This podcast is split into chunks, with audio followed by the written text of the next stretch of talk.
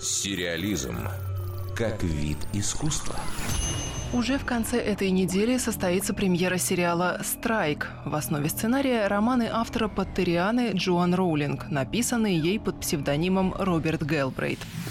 Никакой магии и волшебства, сплошной криминал. Главный герой произведений «Зов кукушки», «Шелкопряд» и «Карьера зла» – частный детектив. В первой книге он расследует гибель известной манекенщицы, отметая версию о ее добровольном уходе из жизни. Во второй ищет пропавшего писателя. В третьей идет по следу психопата, присылающего посылки со страшным содержимым. Каждый сезон будет представлять собой экранизацию одного романа трилогии. Главную роль сыграл британский актер Том Бёрк.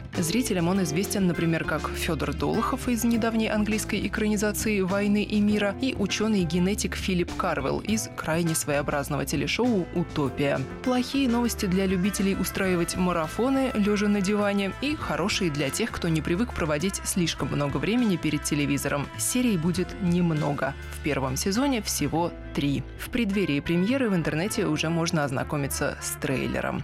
Ранее в мини-сериал уже превращали другое произведение Джоан Роулинг, никак не связанное с историей о Гарри Поттере. В 2015-м было выпущено три эпизода телепроекта «Случайная вакансия», основанного на одноименной книге писательницы. Шоу о конфликтах в небольшом английском городке получило смешанные отзывы критиков и зрителей и особой народной любви не завоевало. Будем надеяться, что экранизация трилогии о детективе Страйке аудиторию не разочарует. Дарья Никитина, Радио России, Культура.